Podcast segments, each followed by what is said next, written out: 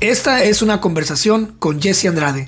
Él es un comediante de stand-up y aunque su idioma principal es el inglés, se atrevió a rendirle honor a sus raíces mexicanas y decidió conversar conmigo en español durante todo el episodio. Jesse Andrade nos cuenta cómo ha sobresalido con discapacidad y cómo ha llegado a ser una persona positiva, productiva y que se sube al escenario a hacer reír a la gente. También cómo es las diferencias de ser una persona con discapacidad en México a comparación con Estados Unidos. Y hablamos sobre las ventajas de estar en Estados Unidos haciendo comedia, ya que Estados Unidos es un, es un país donde se respeta mucho la libertad de expresión. Los invito a conocer al gran Jesse Andrade y sin más que decir, démosle una gran y calorosa bienvenida en el podcast a Jesse Andrade desde Fresno, California.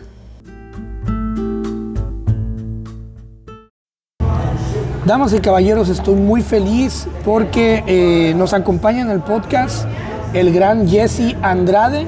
Él es un comediante, es un gran ser humano. Nos hemos eh, rozado en muy pocas veces. Yo te descubro, te descubro a ti por un reel donde eh, haces un poquito como de, burla, como de sarcasmo en el hecho de tu discapacidad.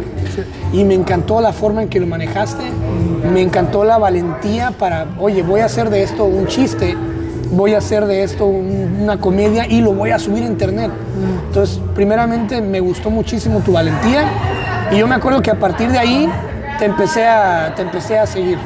Entonces, pero antes voy a hacer una pequeña aclaratoria. Estamos en un teatro de comedia y hay gente alrededor, entonces voy a tratar de evitar los ruidos de fondo lo más que pueda, pero si no y alcanzan a escuchar algo, pues pido disculpas, pero el mejor lugar para entrevistar a un soldado es el campo de batalla. ¿Cómo estás, hermano? Bienvenido Estoy al podcast. muy bien, muchas gracias por invitarnos, invitarme a hacer el podcast. Eh, estoy muy agradecido de estar aquí. Sí. Eh, Jesse tiene una voz bien suavecita, ¿eh? Oh, así que, pero igual, si quieres nomás este, subir la voz así como Vicente Fernández, se va a apreciar mucho. Sí, la tengo muy suave, pero ¿La eh, voz o otra cosa? La voz. pero cuando tienes un micrófono que amplifica todo. Claro, lo vamos a. Lo vamos a. Eh, Jesse, la primera pregunta, bro. Eh, ¿Tú naciste o te hiciste comediante? Ah, era una cosa que nomás hice. Ah, estaba en una relación con alguien y pues necesitaba algo para entretenerme y cuando fui a un open mic, uh, ahí en este, se llama De Chicos, hice muy bien y me gustó y luego lo seguí, y se hizo una pasión. Ok. Eh, un open mic. Primeramente también agradezco que lo hayas hecho este podcast en español. Yo sé que no es fácil pero acuérdate que eh, siempre tenemos que empujarnos a hacer lo, difícil. Sí. Por ejemplo, tú ese día del Open Mic, tú te empujaste a hacer algo difícil. Sí. Si tienes que es pararte enfrente de la gente y pararte con todo y nuestras fallas y nuestros defectos, ¿no? y hacer a la gente reír. Entonces yo, por ejemplo, dentro de la incomodidad, yo me empujé a hacer comedia, porque yo tengo, ya tengo 13 años de escritor. Escritor, poesía, todo ese show que ahorita pasamos a eso pero dije yo, oye, me hace como que me estoy poniendo cómodo. Como que ya estoy muy cómodo, ¿sí entiendes? Quiero algo, algo diferente, algo que me recuerde de que a veces es bueno volver a empezar. Y por eso yo, desde la incomodidad, busqué hacer comedia. Entonces, gracias. Y, y siéntete libre de decir frases en inglés, si es que no lo sabes acomodar en español. Eh, curiosamente, mi audiencia del podcast, la mayoría es en Estados Unidos y son bilingües. Ah. no hay ningún problema, ¿ok? Be yourself, be free. If you cannot phrase it in Spanish, you can do it in English as well. Um, gracias a Dios por Google, ¿no? Gracias por ah. Google, bro, y la inteligencia artificial viene con todo. Este, ¿De dónde eres, Jesse? ¿Eres, eh, ¿Tu familia es mexicana? ¿Tú naces aquí, naces en México? ¿De qué país eres tú? Yo nací aquí en Selma, California. Selma. y, mi mamá y mi papá son de Cotija, Michoacán. Uh. Y ah, ahí visito cada vez en cuando. No, no ha ido en como unos años, por ahí como 10. Ok. Pero, pero, pero ya eh, de aquí estoy. Y de aquí soy. Um, no soy de la ciudad, viví en un este pueblito que se llama San Joaquín. No, va- no hay más de mil personas en ese pueblo. Y luego me moví a un- otro pueblo que se llama Kerman. Y de allí este, este, viajo, viajo, viajo de, de, de- de Fresno a, a, a- a Kerman. Yo estudio la, la high school en Kingsburg, Kingsburg High, Vikings. Eh, ahí estudio yo y por eso para mí, por ejemplo, aquí en, en este lugar donde estamos es muy importante, porque es como que regresar. Porque yo en la, yo en la, yo en la high school hacía mucho, me gustaba mucho ser el payaso de la high school, y no ser este, el, el- el que cotorreaba, el que hacía bromas. Entonces para mí siempre venir aquí a este lugar es como regresar al, al pueblo, ¿no? Y luego está la oportunidad de ver a la familia, todo ese, eh, todo ese show. Pero qué buena onda que seas de Selma, o sea, que seas de aquí del alrededor. ¿Sientes tú que eso influye o influyó en algo tu crianza, por ejemplo? Si hubieras nacido en San Francisco, ¿crees tú que hubiera sido diferente tu mentalidad de crecer allá a crecer aquí en el Central Valley? Sí, la cultura es bien diferente. Um, aquí la, la gente es más conservativa que en San Francisco. Um, y yo digo que es porque aquí nomás hay, todo lo que tienes es tu vecino y eso es todo, ¿verdad? Allá hay gente en todos lados, aquí todos se conocen. También en pueblillos, todos Y, se y conocen. es mucho, hay mucho valor este religioso, ¿no? También. Ajá. La religión tiene mucha parte en la cultura. am, también, este, ah, ¿cómo se llama? Am, You can say it in English. ah, Don't struggle. este, como, cómo tratar a la gente. Hay el diferente trato, ¿no? el trato. Como puedes ir a Los Ángeles y te dicen una maltratada porque no le gusta algo. Aquí Mm. Claro. es un poco, son un poco más amables cuando no haces algo que no, no, no le gustan. Pero todos modos te dicen, es la misma cosa, pero en diferentes modos. Pero- Hay algo que yo eh, miré hace poco, pero antes de llegar ahí quiero que me des un poco de feedback. De ¿Cómo llega la comedia a tu vida? Hiciste, yo sé que hiciste un open mic y, te- y así fue como empezaste, ¿verdad?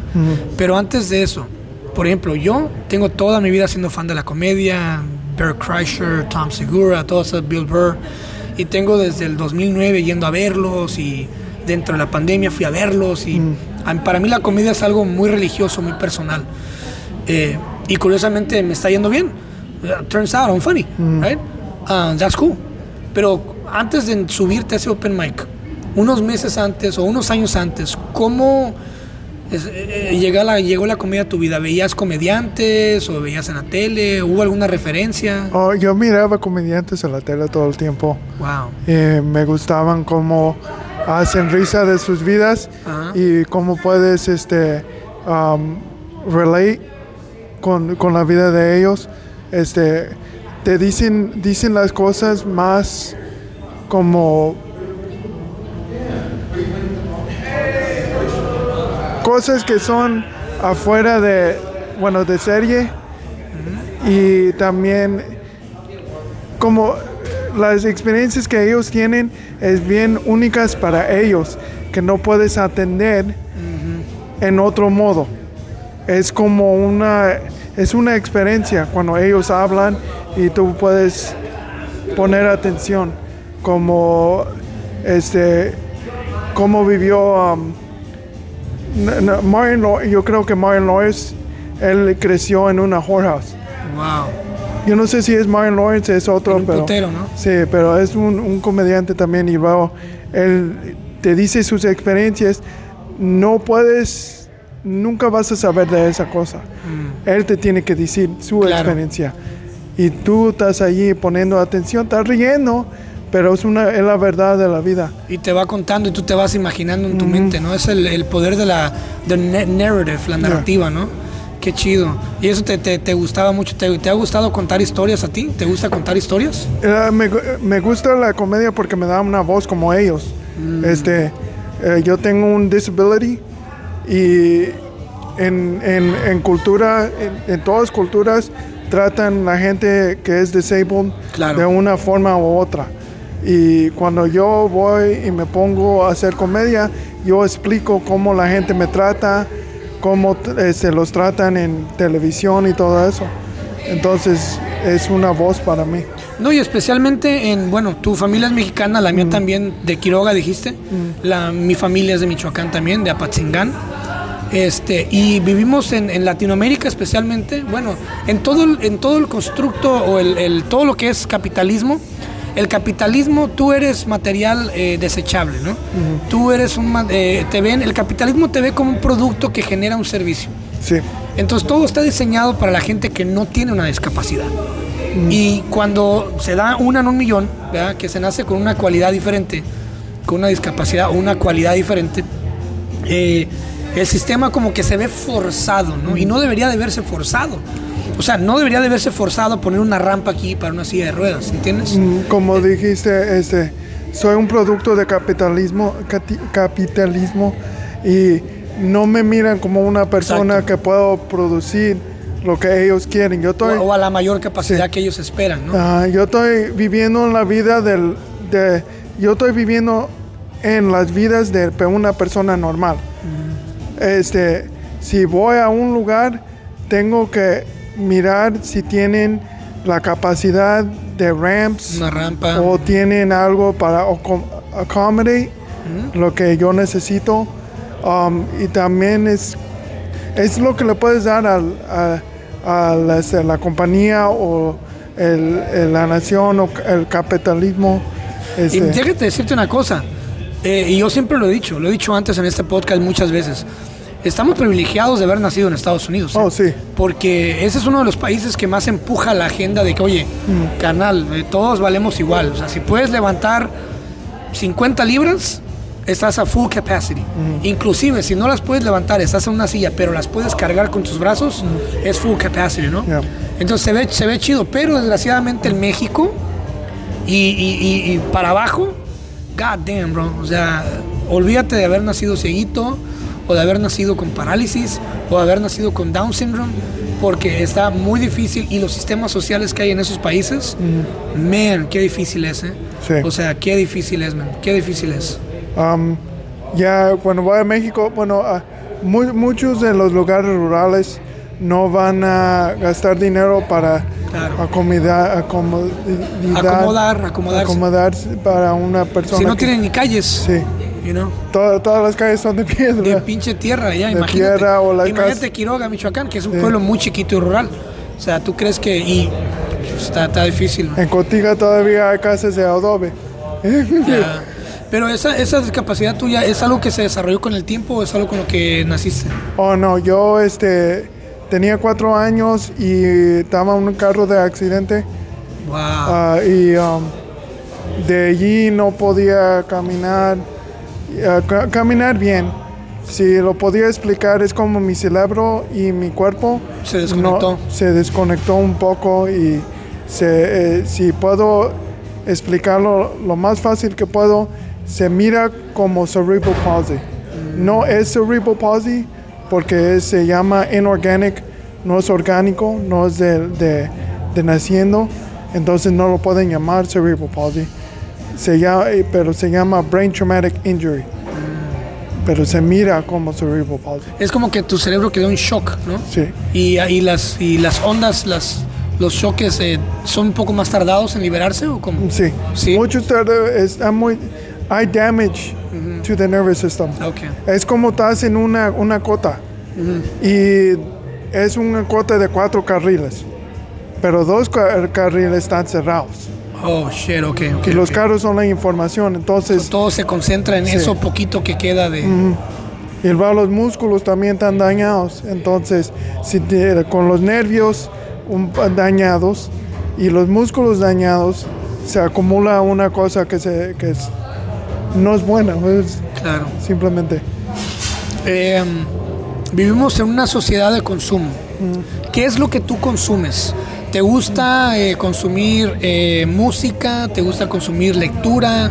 ¿Te gusta consumir movies? ¿Qué es lo que a ti más te llama? ¿Qué te mueve? Bueno, para mí los, los videojuegos Oh, you nerd. eran una cosa... Niño rata. Era un- me gusta, me gusta, me encantan los videojuegos. Es un poco más duro ya cuando te pones más adulto, claro. pero me encantaban ese en Halo Reach era este, como, no número 50, pero allí Wow. en, este, en la playlist. En Halo 3 era como uno de los este, 20%, 25% de los más mejores del mundo. Y, y para llegar ahí solamente toca ser virgen toda tu vida, ¿no? Que, bueno, es que. bueno, desde el colegio, ¿no? Yo creo que por eso ya no era tan Wow, bueno. ¿cómo llegas a ser el número 25 del mundo en esa madre, güey? Pura pinche práctica. Su madre, Y güey. es duro porque mi mano no, no sirve. Como dije, los nervios están desconectados. Entonces tenía que este, hacer estrategias. Si alguien hace algo, yo tengo que hacer esto. Si ellos hacen esto, yo tengo que hacer esto. Todos mis movimientos eran básicos, pero I mastered lo que tenía que hacer para aventajarme contra los que tienen toda la técnica del mundo, bueno, los skills, como, como este reaction time y todo eso, yo tenía que estar preparado por todos lo que ellos tienen que hacer. Yo era una persona que tenía que prepararme para el contraataque. No era bueno para el ataque. Yo era más mejor para el contraataque y cómo ellos van a funcionar y sus planes. Tu sistema de lógica era diferente, pues. Ok, ok. Bueno, tenía que ser lógico, Claro. eh, eh, diferente. Wow. Ya. Pero ¿cómo te reconocen? O sea, ¿te llega un premio o te invitan a una competencia o qué onda? No, nomás no, si juegas suficiente um, y ellos miran que, son, que tú eres bueno, te, te invitan. Ah, yo nunca era súper, súper bueno, pero conocía a los gente que eran buenos. Um, tenía un amigo que es de madera. Él era el número 3 del mundo por un rato, por este Lone Wolves. Él, él ganó la competencia en Los Ángeles en 2007. No lo ganó, él ganó tercero, Wow. pero era el número 3. Y era, es fenomenal. Y de él yo conocí otras personas. God damn. Yeah. Eh, cuéntame un poco de tu casa. Eh, somos hispanos, tenemos familias hispanas, ¿verdad? Y bueno, compartimos la cultura de casa, ¿no? Sí. En la mayoría de los casos, las familias hispanas no, no, no, no suelen apoyar nuestros sueños, güey. ¿Cómo ha sido tu familia contigo? Ah, machismo tradicional. Ah, man. Pero mi mamá era una persona muy fuerte y empujó. Eh, estoy bien agradecido de mi madre porque sin ella no podía hacer ni mitad de las cosas que estoy haciendo ahorita. Es una persona bien, bien fuerte. Ah, yo no sé cómo decir, she's not a nice lady. Ajá, no es una, no es una señora tranquila. no, es So, era, era agresiva, ruda, pero- lanzaba la chancla a mil por hora Sí, y si te pero- pegaba te provocaba Sí. parálisis y contusión. Pero tenía que ser agresiva en este mundo. Claro. o, eh, aquí en los Estados Unidos porque su, su hijo no podía hacer las Claro. cosas que otros chiquillos pueden hacer. Es que es un reto, güey. Es un reto grande. Como bullying y todo eso, me pasaba todo el Cuéntame un tiempo. poco de eso. ¿Cómo, ¿Cómo sobresalir del bullying, bro? El bullying eh, son, son como chiquillos y miran este... ah, no quiero decir weakness, pero si miran una cosa que, no- que es bien rara, no común, como una persona que es disabled, lo, lo van a este, provocar y tratar de entenderlo.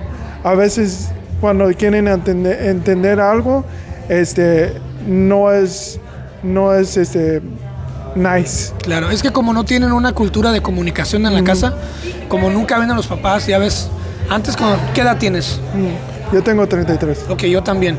So, tú sabes que a nosotros nos tocó la, un poquito de la era análoga, que es, todavía no había el internet. Ya. Y ya ves que nos dejaban solitos, ¿no? Por ejemplo, mi, mi mamá tuvo tres trabajos. A veces no la veían toda la semana. So, no había esa comunicación.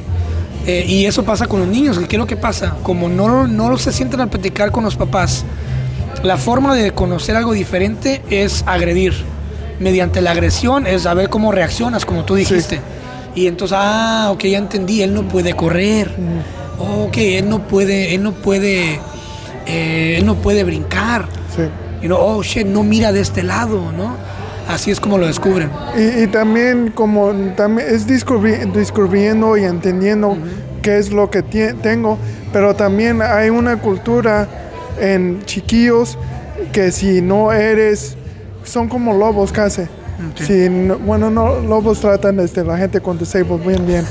Um, pero Se la comen por igual, güey. eh, Sí, pero como son una cultura de, este, de si no funcionas a ellos, especialmente como en deportes, tú sabes como los chiquillos siempre quieren jugar fútbol o quieren hacer Claro. esto y si no puedo jugar al mismo nivel de ellos, Claro. no van a querer jugar conmigo. No te van a escoger de No me van a escoger. no te van a escoger de quarterback. y también lo dicen en un, en un mal En un humor tono, y pues se pone ya se pone aculturado se pone como una cosa ¿Hubo, hubo libros que leíste que te ayudaron? ¿Algunos, ¿Algún libro o algo que te haya, o algún mentor o algo que te haya ayudado a, a tener esa, esa paz? Porque eres una persona, güey, que tiene una muy buena vibra, bro. You have a very beautiful soul. ah, Se percibe. Oh, muchas se gracias. percibe, en serio. Entonces, ¿cómo, ¿cómo eso es algo que tú lo forjaste por ti solito o tú hubo algo que te ayudó en, en el camino? ah, mi mamá me puso en un programa este de, de, de la gente que cuida a los chiquillos y todos son policías Oh, wow. entonces ellos me cuidaron muy bien me dijeron mira la gente va a hacer esto no te preocupes de ellos los otros te cuidamos Si son morenos, disparas Ah, y luego preguntas. Pero ellos eran buena gente, por lo menos. Este, por lo menos no le, no le echan tiros a los chiquillos. Ah, Pero eran muy amables, eran buenas personas. Si eran morenos, disparas y luego preguntas.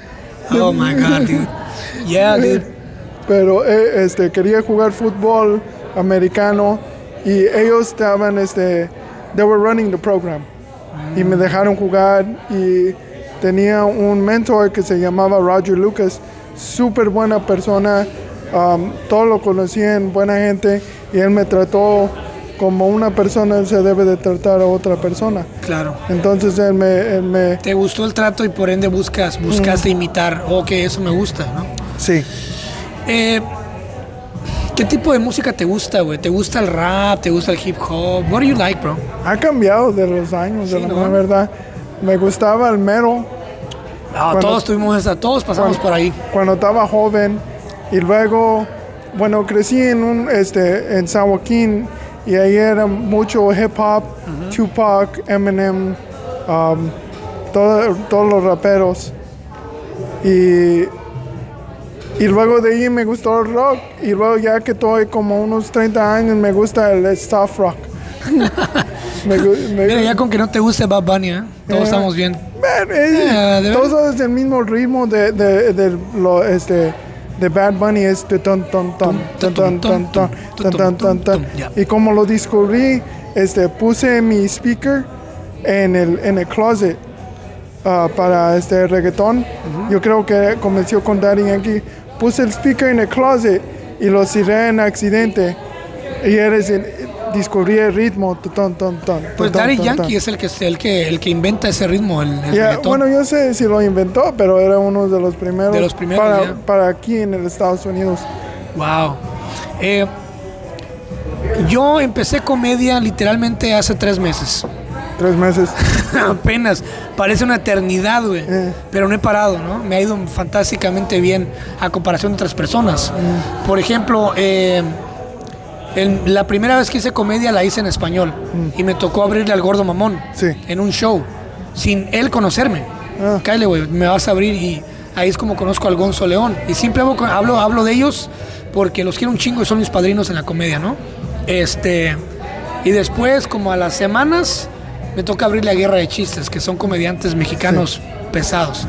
Y luego me toca que me pagan con cervezas. Sí. Llegué y dije yo, wow. Eh, Iván, ¿cuánto te debo? No, no, no es nada. Es, tú eres uno de los comediantes, for free. Y ese fue uno de los días más felices de mi vida. Dije, qué buena onda. O sea, me están pagando cerveza por pararme tres minutos a decir algo. Y luego se me da la oportunidad de subir al Improv. Me bajo y buenas críticas. Inclusive todos los jueces que estaban ahí me siguen ahora en Instagram. Y luego, eh, de repente, out of nowhere, Fluffy me empieza a seguir en Instagram.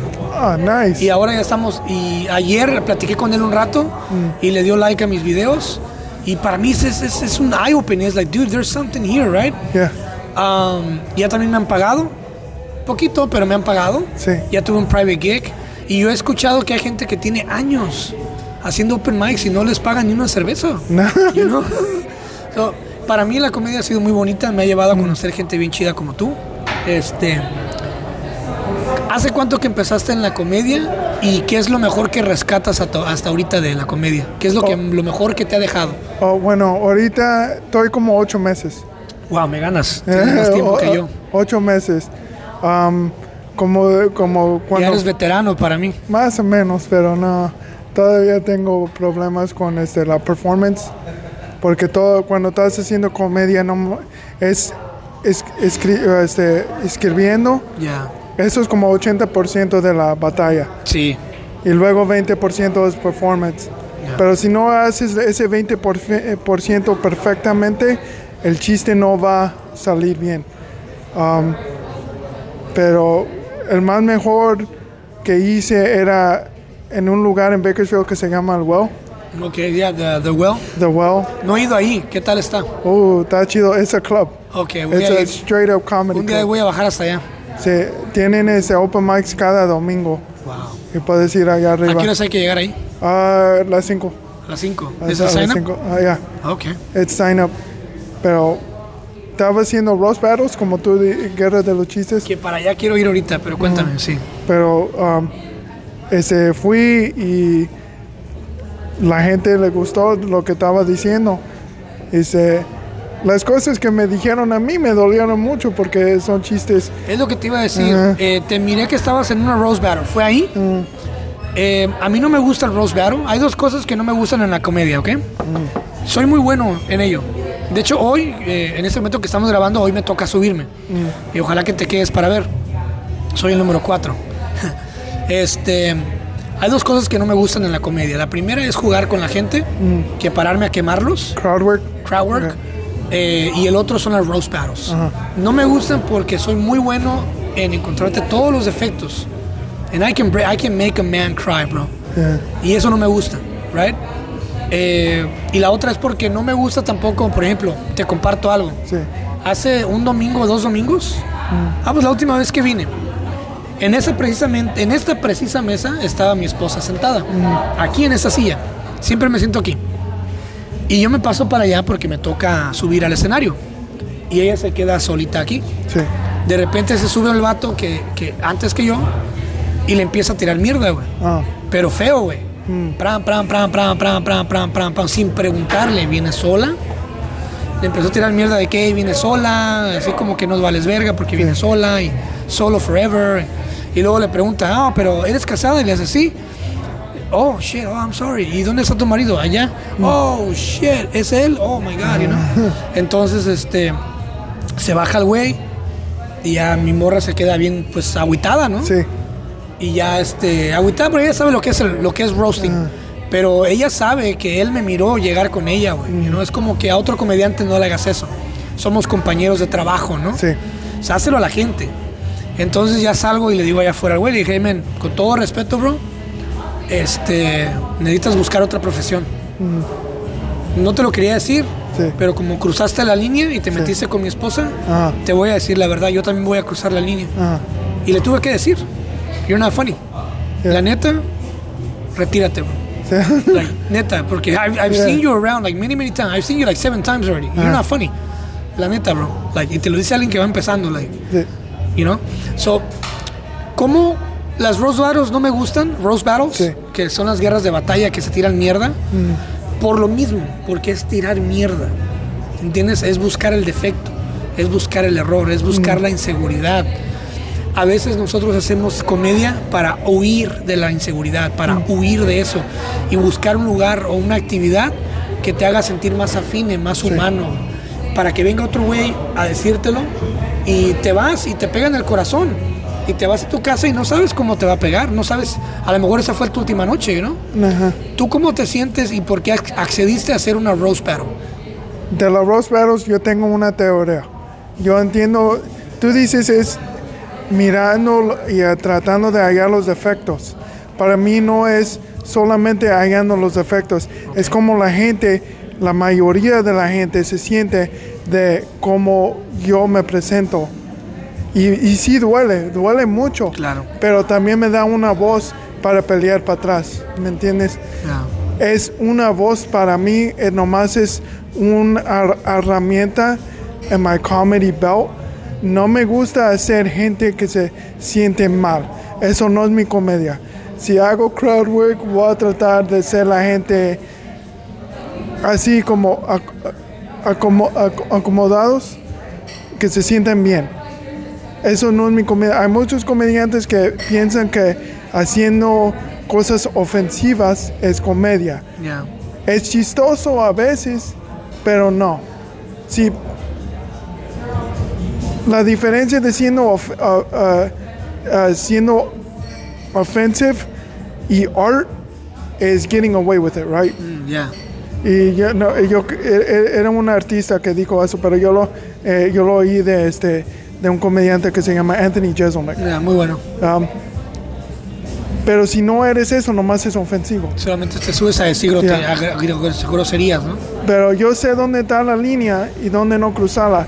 Y a mí me gusta cuando la gente se cruza la línea porque me enseña cuál persona soy yo. ¿Qué voy a hacer para reaccionar de lo que ellos me dicen? Claro. Especialmente en los battles.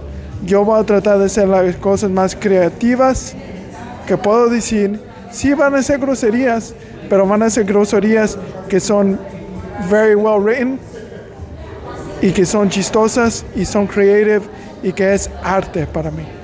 No va a decir cosas de como si algo pasó a ti, no va a decir eso. Hasta que me dices, oh, you know, nothing's off limits.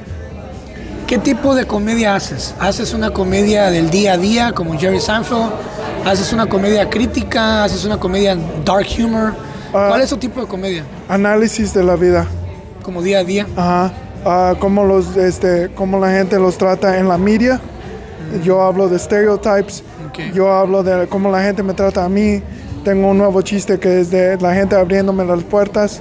Este, una cosa tan simple, pero que es tan, este, como di- decirlo, es, en perspective, it's broader. Ok. Ah, pero cosas de la vida, análisis de la media, este, y critic- criticando nomás cómo la gente trata, trata a otra gente. Mi comedia es más exagerada. Me gusta amplificar las cosas. Por ejemplo, hoy subí un beat en español donde vas en un micro en México, ¿no? Y se sube una señora embarazada. Sí. Y se te queda viendo, like, hey, give me your, give me your seat, bro, dame tu asiento. Y te empieza a pegar con la panza, ¿no? Yeah. Y tu señora, cálmese. Oh, es que ya no hay caballeros. No, sí hay, nomás que no hay asientos. Váyase para atrás, ¿no? So, pero el exagerar de la que la que te está pegando con la panza, like, obviamente una mujer embarazada nunca va a hacer eso, ¿ah? Pero es lo que me gusta a mí, me gusta más el ranting y el exagerar y el sarcasmo. Es muy chido y eso ayuda a que la gente que va a verte o que viene a ver comedia, como que se relaja, güey, like, se van a, oh, ese güey dijo lo que yo siempre he querido decir, ¿no? Yeah. Como mí es como, eh, no, eh, no, eh, este, tengo un chiste como lo- lo- los tratan en películas de héroe. Casi siempre, como las películas de James Bond, casi todos los, este, los main villains tienen como un, un, este, una deformidad en la cara. cara, ¿no? Una disability, bien facial guapo, disability. Y luego James Bond nomás los mata casi. Este, no estoy diciendo que ellos son este, right, pero ¿por qué tienen que tener una, Una malformación, Una malformación. un porque, siempre eh, tengo un chiste que voy a decir ahora. ¿O vas a subirte hoy? Ah, voy a- Güey, voy qué chido, no te he visto en vivo. Ah. qué buen pedo. ¿A qué, qué número eres? eh, número 9. Número 9. Me voy Ah. a quedar solamente por ti, después me voy. Sí, pero voy a decir este, un chiste de. I don't know si has mirado la película de Detective Pikachu. Sí, cómo no. El, el mero, mero bad guy es el disabled guy. I know, right? Y es como los Yeah. tratan en televisión y todo eso. Y eso traduce, si lo haces por un cierto tiempo, por mucho tiempo, eso va a traducir para la vida Que real. tú eres el malo por Que- ser dis- disabled. Yo tengo, yo estoy te diciendo que, que la gente los trata en dos modos. Somos inocentes o somos malos. Claro. No tenemos la, la, la oportunidad de ser humanos. El beneficio de la duda, ¿no? Ah. The benefit of a doubt. Like, hey, bro, you don't know how it's gonna be. Es- O sea, por ser, por tener una malformación o algo, soy malo, ¿ah? O soy perverso. Oye, muy profundo eso que acabas de decir, Si, ¿eh? si es hago algo malo, todo el mundo lo sabe. Como es como soy malo y eso es todo. No soy, no soy una persona, soy, the main bad guy. Si hago una cosa buena, me van a decir es por accidente porque soy tan inocente y no tengo la capacidad de pensando este cómo arreglar un problema. Ok. Um, Brad Williams tiene un chiste como eso, como la gente se la gente se ofende por mí, es como diciendo que yo no tengo la capacidad De ofenderme. Ajá. es, es una Buenísima. eh, Brad Williams es un comediante tan increíble, lo, lo tienen que mirar. Brad Williams. Ya, es, un, es un enano. Sí, ya, no, no, es- Eh. es- ya, que, es, que estuvo, ha tenido, y le ha ido muy bien, ¿eh? Ya, pero, ha ido él- muy bueno. Pero es como, es, como lo dice. Este, eres una persona inocente y no puedes pensar, o eres una persona muy ah, malda- maldado. Muy malo, ya. ¿no? Eh, ¿Cómo tomó tu familia, tus hermanos, primos, sobrinos, tu mamá, tu papá, que ahora te estás lanzando a la comedia y te subes a hacer comedia? ¿Han venido a verte? ¿Te han apoyado? ¿No te han apoyado? Cuéntame un poco. Mi hermana se apoyó. Mi mamá, mi mamá es bien tradicional, no, no le gustó. Y luego cuando le enseñé los videos, me dice, ¿eso es tú? Pues sí. Diciendo malas palabras, malcriado. Así te crié yo. Yo no parí eso. dice. Yo le dije, yo, yo no oí de, de ti, mi papá. Tengo una sobrina que me quiere mucho, yo la quiero mucho, mi sobrinita. Y dice, quiero ir a verte a hacer comedia, quiero ir a verte a hacer comedia. Le dije, baby, tienes que tener 18. Porque if you go now, I'm gonna ruin your childhood. O sea, no, no puedes. Pero quiero ir, pero yo sé, pero deja que cumple 18. Es, en mi caso, mi familia no sabe, la mayoría de mi familia no sabe, ya se está dando cuenta porque lo subo a redes sociales. A mí, por ejemplo, no me gusta avisar. A mí me gusta hacerlo. And then they'll find out along the way. ¿No? Este, cuéntame un poco de la poesía, de la escritura. Me mencionaste la última vez que nos vimos Sí. que estás escribiendo, que quieres escribir. ¿Cómo va ese, ese show y por qué? Bueno, yo comencé escribiendo por mi escuela. Tengo tre- tres diferentes modos de escribiendo.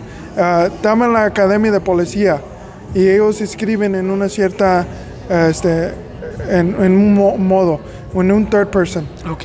Um, dicen hay mucho del tiempo y bien uh, observe. Narran la, la escena, ¿no? Y luego tengo de mi este, communications degree. Eso es otro diferente modo.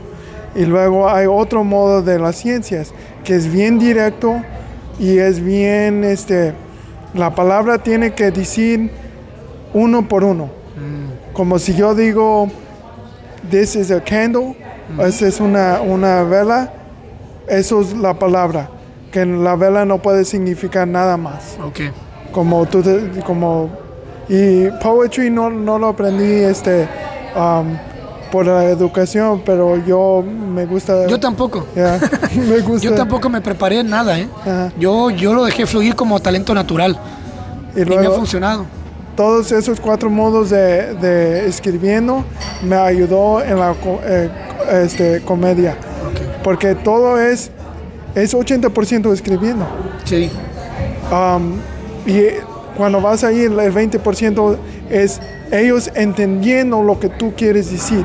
Claro. Y si no lo escribes bien, ellos no lo van a entender. Y es así de simple. Um, Eh, ¿Te miras escribiendo algún libro? ¿Te gusta? ¿Quieres escribir una novela? ¿Quieres empezar a escribir poesía? ¿Qué es lo que quieres hacer? ah, ahorita nomás poetry. Sí. A lo mejor una película, Es bueno. un script. Yo también así empecé. Yo empecé con poesía Ah. y dije, "Oh, I'm gonna be a poet all my life. Voy a ser un poeta toda la vida. Mm. Y ahora soy comediante, ¿no? Pero ¿qué fue lo que pasó? Hice mi primer libro, pum. Mm. Luego mi segundo libro de poesía, pum. Luego mi tercer libro, pum. Dije, ok, mm, dejo- tengo que expandirme. Mm. Otra vez la incomodidad. Hice mi primera novela, pum. Hice mi segunda novela, la cual publiqué este año, Oliver, pum. Y ahora dije, mm, ¿qué sigue? ¿Qué sigue? Un ensayo. So ya publiqué también en este mismo año. Este año publiqué dos libros, güey. Dos libros. Two. Me dice uno. Ya, te di uno de los seis que tengo, te Sí. voy a dar más. Este, es un ensayo, no de cómo ligar mujeres, no de cómo conquistar, pero sí de cómo llevarte, sacarte de ser un simp, de ser un, de estar un- con inseguridades, porque yo tuve inseguridades. Ah, te digo todo lo que, ya tengo 33, te digo todo lo que me sirvió en esos 33 años para hacer lo que hago, ¿no? Este, ¿Dónde te miras, dónde te miras eh, con la comedia en unos años? ¿Qué es lo que quieres alcanzar con la comedia? Todo lo que puedo ga- ganar, este, el sueño americano es teniendo una casa, Claro. esposa, perro, lo que sea, ¿verdad? Pero también hay, eh, un sueño es diferente de, del sueño americano. Como si para agarrar lo que tienes que agarrar, tienes que sa- sacrificar mucho. Entonces, am, yo no sé qué voy a hacer con la comedia, pero es un avenue que me puedo llevar. Claro. Si me gana un trabajo, Chido. Lo- Que te lleva a escribir, a su, tus guiones, si no, es- si no estoy haciendo stand-up profesionalmente, por lo menos puedo escribir profesionalmente. Los guiones, ¿no? ¿Dónde te miras con la escritura? Yo, eso es, eso es mi pasión. Sí. Pero ¿dónde te miras? ¿Quieres publicar un libro, dos libros, tres libros? En las noticias, ojalá mente, uh, deportes. Pero como unas noticias de que te están persiguiendo los policías. No, o- no, no. No, pero yo no puedo correr de los policías. No, pero en un carro, en el freeway. Eh, eh, yo, puedo cam- yo puedo correr de los policías en un carro. Pero, pero uh, ya eh, noticias, yo que, quería estar en noticias. Ok. Este, este, porque ellos pueden hacer travel, ellos pueden ir a otros lugares. Y yo quiero a ir a otros lugares, me encanta este, a ir a road trips. Pues mira, Jesse, yo te puedo, desde la escritura, te puedo dar muchos consejos. Lo vas a lograr, yo te voy a ayudar. Cuando quieras publicar tu libro, yo te voy a ayudar a que lo hagas gratis. ¿ok? Tú cuentas conmigo, te voy a respaldar. Este, y la otra es en la comedia, tenemos que ayudarnos. Porque tú llevas ocho meses, yo tres meses, en este momento que estamos grabando. Y, y pues nada, no va a ser la primera ni última vez que vas a estar aquí. Me gustaría que la próxima vez que estés aquí, eh, platiquemos un poquito más solo de poesía y traigas tus poemas y recites tus cosas y yo recito mis cosas. Sí. Would you like that? Oh, yeah. ¿Te gustaría? I would love that. Y ya platicarte de cómo se hace un libro, cómo se arma un libro, cómo se hace, cómo se organiza, cómo escribo y me digas cómo escribes. Este podcast fue nomás para que la gente te vaya conociendo y este mismo año grabamos la segunda parte No. y lo hacemos en un lugar donde haya menos ruido. ¿no? Yeah. Gracias, brother. Yeah. Se te, se te agradece mucho, se te quiere mucho y eres una, eres una, un alma muy bonita. Muchas gracias. Y, y cuando te miro, este, eres una persona bien uh, este, positiva cuando dices tus chistes. Positiva en hablando, pero cuando dices tus chistes es como taking a shit uh, with the, the Taco Bell joke. Oh, I love that joke. Es tu bueno, ¿no? Yeah. Ya, que es Porque- la, la diarrea más cara que, por la que he pagado, ¿no? Porque me puedo imaginar lo que está pasando. Y ese es el problema. Me estoy imaginando you taking a diarrhea shit. And that's what makes it funny and grotesque. Yo creo que hoy te va a gustar el set que traigo, man. Pues bueno, hermano, gracias por todo. Hay que echarle ganas, no hay que, no hay que, we're grinding, estamos Ah. machacando, ¿ok? And uh, see you soon again en el podcast, ¿ok? Sweet. Eh, ¿Cómo te podemos encontrar en Instagram o redes Oh, sociales? En Instagram me llamo Smilicio. Smilicio como de sonrisa, smile. Smilicio Delfani. Es un nombre muy duro. Lo voy a cambiar, ojalá, pero es Smilicio Delfani. Yo digo que te quedes con tu nombre, Yeah. Que tu, tu seudónimo, tu, Mm. tu ad, tu username sea Jesse Andrade, güey. Sí. Es lo que yo hago con lo mío. Si te das cuenta, es Cristian Castanera everywhere. Everywhere. Porque eh, tú, al final de cuentas, tú eres tu marca, güey. Mm. You know? Pero en TikTok también me llamo Smilicio Del Toro. Ok. Y esos son los un- únicos redes que tengo. Igual cuando salga el podcast, voy a poner tu link Sí. de tu Instagram en el episodio, ¿ok? Smilicio. Gracias, hermano. Bendiciones y you'll be here again. All right, man. Soon. We're gonna be doing some poetry. All Vamos right. a recitar poemas, ¿eh? Oh, hell yeah. Vete preparando. Porque ahí sí tengo 13 años de experiencia. Yo tengo como unos cuatro, no. Ya. No, vamos a sacar ese libro. seis. Yo me comprometo aquí hoy al aire. Ah. Te voy a ayudar a publicar tu libro. Oh, sweet. We will do it, bro. ¿Ok? Top to bottom. I got you, bro. Sweet. Lo vamos a publicar, ¿ok? Eh, Lo voy a poner en mi crédito. No, don't worry about it. Nomás, cuando salga, volvemos a que te vuelvo a invitar a que hablemos del libro. Ajá. All right? Ánimo, brother. Thank you. Ah.